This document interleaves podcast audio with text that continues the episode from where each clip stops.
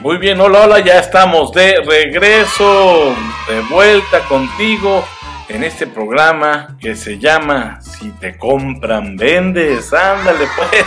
Te saluda con mucho gusto Luis Hernández Martínez, servidor, admirador y amigo. Me encuentras en la tuitosfera, en la cuenta arroba mi abogado Luis. También nos puedes ubicar en arroba altadircuri.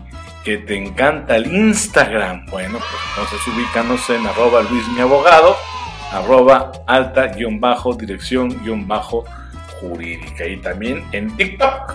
Estamos en TikTok en arroba mi abogado Luis. Bueno, pues ahí nos encuentras y podemos seguir interactuando y divirtiéndonos de manera muy seria con temas de gran relevancia para la alta dirección, para los hombres y mujeres vértice de las empresas. En el bloque pasado hablábamos de qué hacer para que una operación de fusión y o adquisición sea exitosa.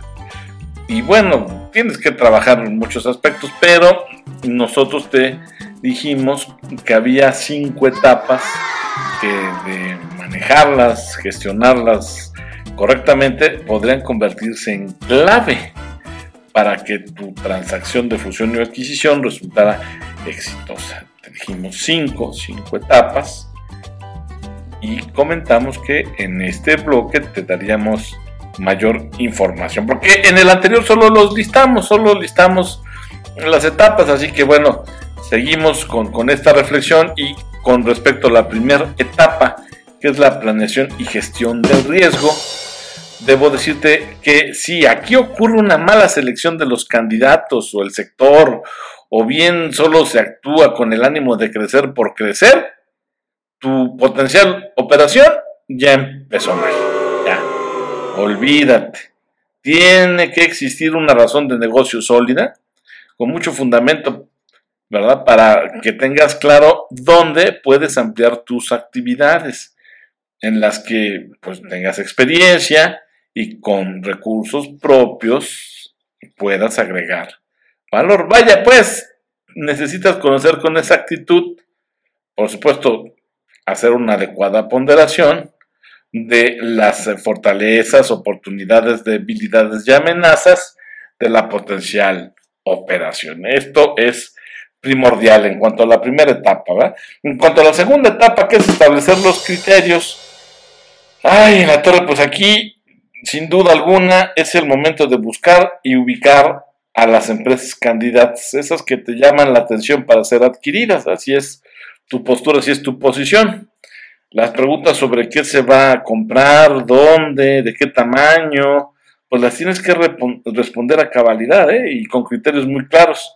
Eh, por ejemplo, vamos por todas las empresas productoras de determinado artículo que existen en esta zona que sean de tal dimensión, con tantas marcas, plantas, con determinada capacidad instalada o capacidad instalada sobrante, que tenga determinada fuerza de exportación, en fin, pues, o sea, tienes que hacer un armado de criterios sólido y que el propósito de concretarse la operación pues genere valor para ti los accionistas y, y, no se convierte en un dolor de cabeza.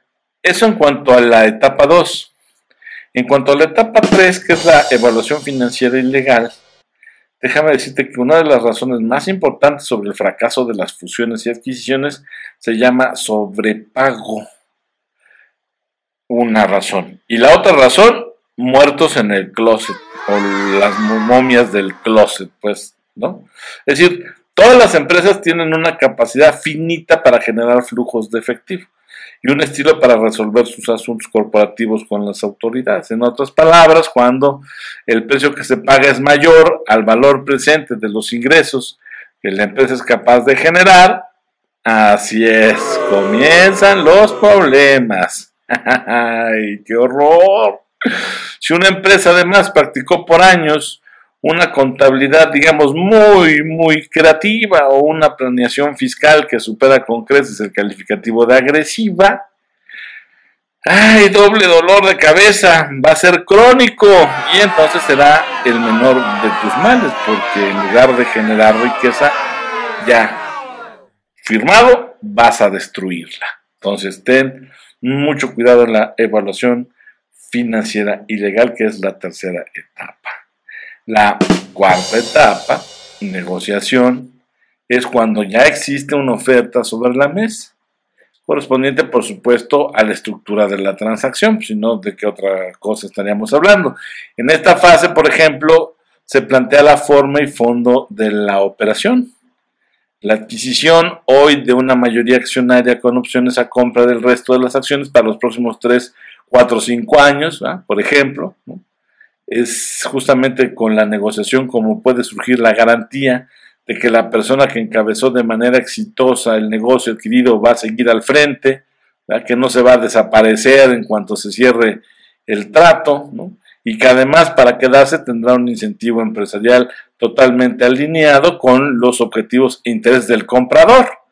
Todo eso, todo eso en esta etapa de negociación, ¿verdad? Eh, este, se, se incluye, forma parte y también valdría muchísimo la pena que elaboraras una carta de intención para poder esto dejarlo por escrito. El problema es que en, el mayor de los casos y generalmente este tipo de documentos no es vinculante, pero bueno, es mejor que quede por escrito el hacia dónde quieres que vaya la operación que dejarlo al garete, dejar el, el, cabo suelto.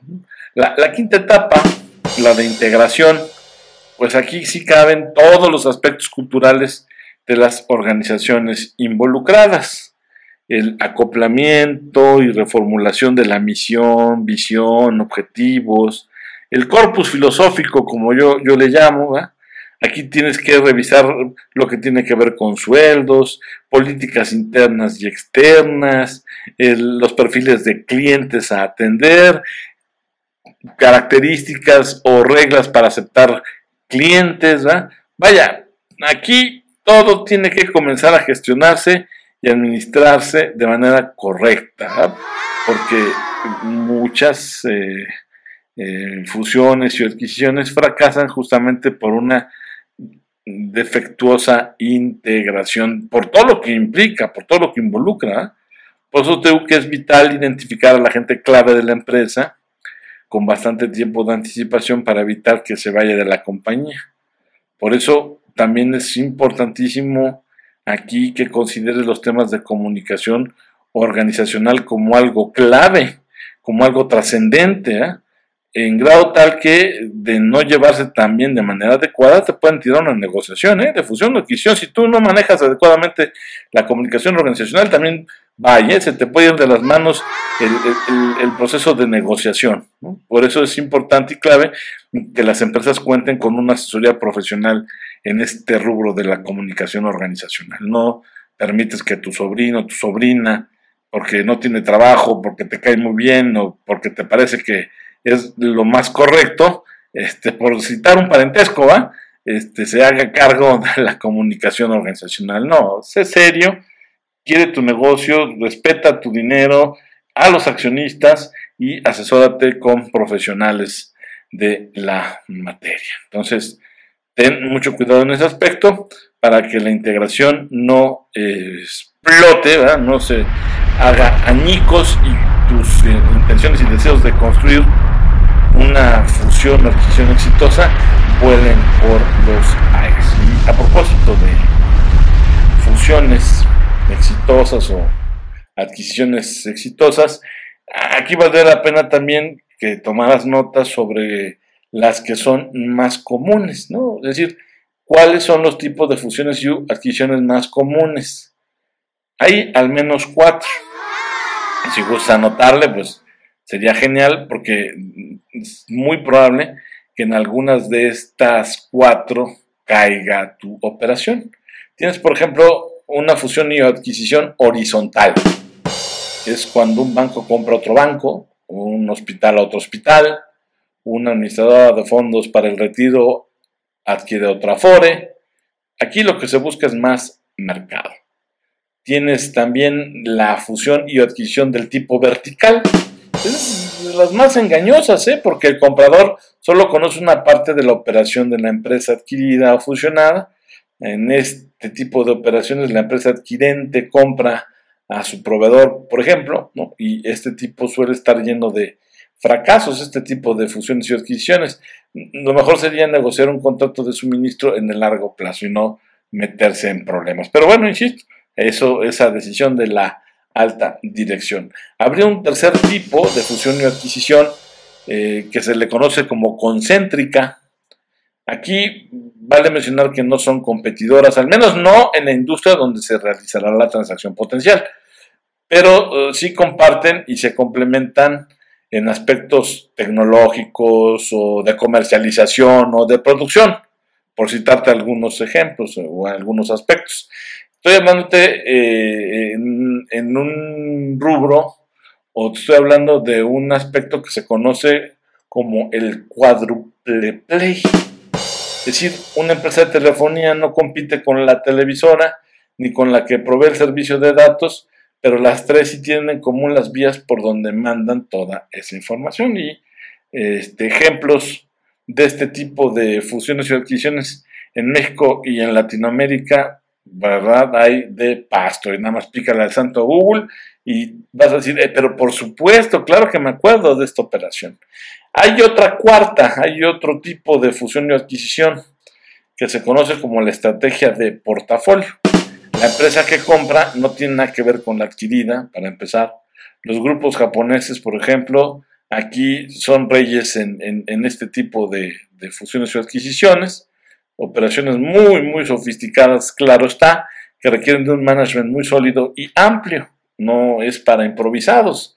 Ahí están los casos de un conglomerado que igual adquiere una compañía que produce cerveza, otra que fabrica raquetas de tenis y una más que desarrolla motores que funcionan en la luna para pues, aglutinarlas en una sola compañía. Entonces, son ejemplos de eh, eh, fusiones y adquisiciones, las más comunes, y si tú te vas a meter en una operación de estas, lo más probable, lo más probable es que caigas en una de estas cuatro. Y ya para el bloque siguiente, me gustaría cerrar la reflexión, sobre todo con un acompañamiento muy puntual del por qué en México se está eh, cayendo en la práctica de vender.